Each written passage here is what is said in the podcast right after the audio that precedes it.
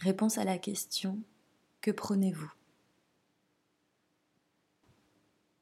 La sororité. Depuis toujours. La solidarité. Quand les femmes comprendront-elles que leur union leur donnerait une force fabuleuse?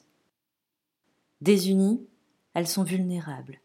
Mais, ensemble, elles représentent une force de création extraordinaire.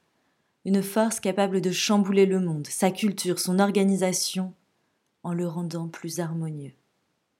Les femmes sont folles de ne pas se faire confiance. Et les hommes sont fous de se priver de leur apport. J'attends toujours la grande révolution des mentalités.